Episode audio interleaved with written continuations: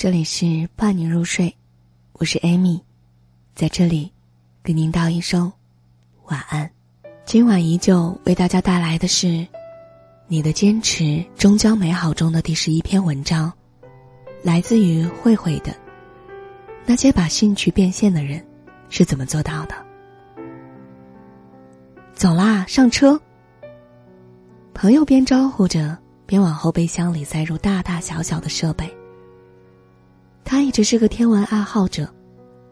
前几周的一个周末，天气晴好，傍晚，他开着车一路向北，穿过层层的花海，带着我和另外两个朋友到山里去看星星。西边最后一抹橙色的云霞，也渐渐被深蓝的天空驱散了。星星却逐渐亮了起来。北斗星，北极星。天狼星、木星、仙后座、英仙座、猎户座、狮子座、金牛座、巨蟹座。他手中的纸星笔发出绿莹莹的光，将我们和星星连在一起。我从来都没有见过这样的夜空。二十多年来，我第一次理解了。什么叫做课本里描述的，像黑色的天鹅绒上镶满了宝石？远离城市的喧嚣和光的污染，在一个近的有点可怕的山夜里，就这样抬头望着星空缓慢的流转。偶尔也会看见银河流星划过天际。想象着卖火柴的小女孩，那个新年夜，手掌的温度。想象着蝎子和猎人之间曾爆发过一场怎样的恶战。想象着在某一个星球上的另一双眼睛也在注视着我的方向。想象着在同样的星空下，诸葛亮也曾这样静静的蹙眉掐指。时空交错，天地相接，中外交合，美的就像一场梦。也就你们这种小众的爱好者能有这样的体验吧。我说他。朋友说，其实我想业余开一家公司，带更多的人一起来看星星。爱看星星，居然都能开公司，我心里直惊呼。我小时候也有很多兴趣，尤其喜欢交响乐，在小学的乐团里，曾几乎把所有的乐器都玩了个遍。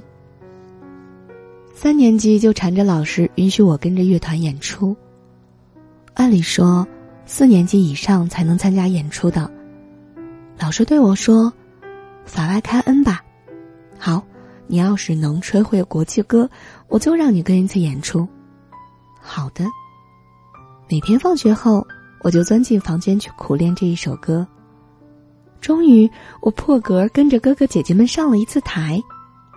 虽然那时演出的曲目我一首也不会，就是在里边把笛子凑在嘴边假装演奏，滥竽充数体验了一把，但那种兴奋还是让我好几天都蹦蹦跳跳的。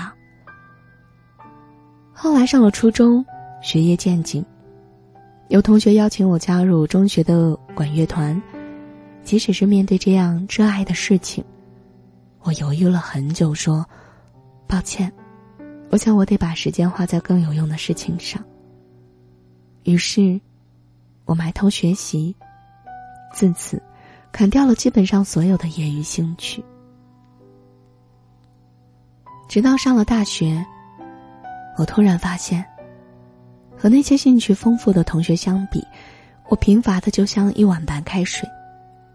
一个喜欢摄影的同学，业余开了一家淘宝店，虽然定价不高。但自己干得开心，也能稍微有点收入。另一个朋友从小喜欢玩乐高，长大后兴趣延伸到机器人。十八岁的时候就已经拥有了自己的专利。大学期间就带领着初中生去美国参加了机器人大赛。毕业后开了一家店，带孩子们体验机器人的乐趣。在初中的我看来，学知识。考试，拿分数，是最有用的事儿。而现在，看到别人家的兴趣逐步生根发芽，有时候也在想，如果那时真的坚持下去了，没准儿也能考上音乐学院呢。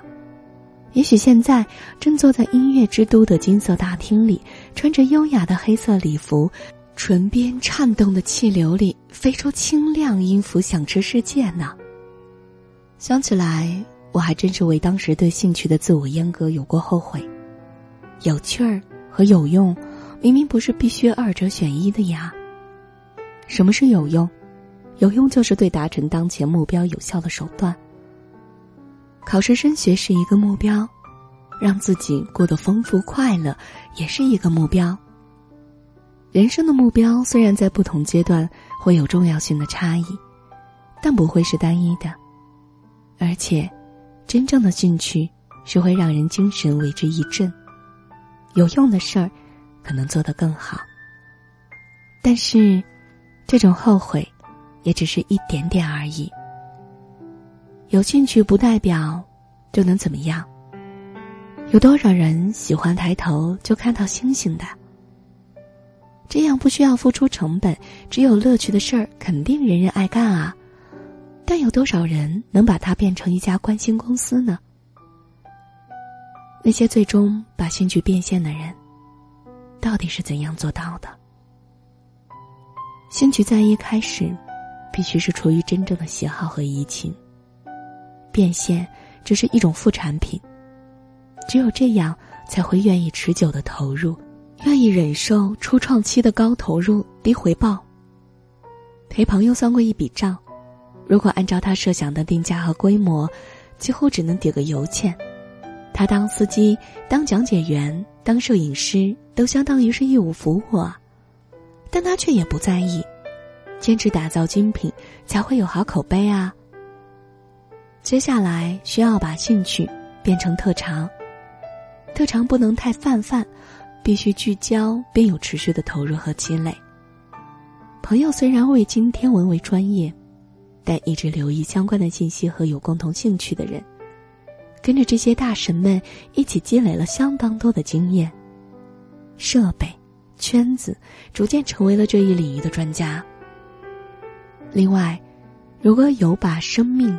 体验和更多人分享的欲望就更棒了。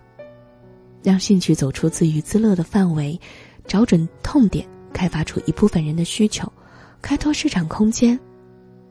以热爱的事作为职业，以挚爱的人作为伴侣，是人生对幸福之追求。若所爱与必须之事恰巧未重合，愿你也能把热爱的事儿变得有用。愿你把有用的事情变成一种乐趣。这里是伴你入睡，我是艾米。下期节目不见不散。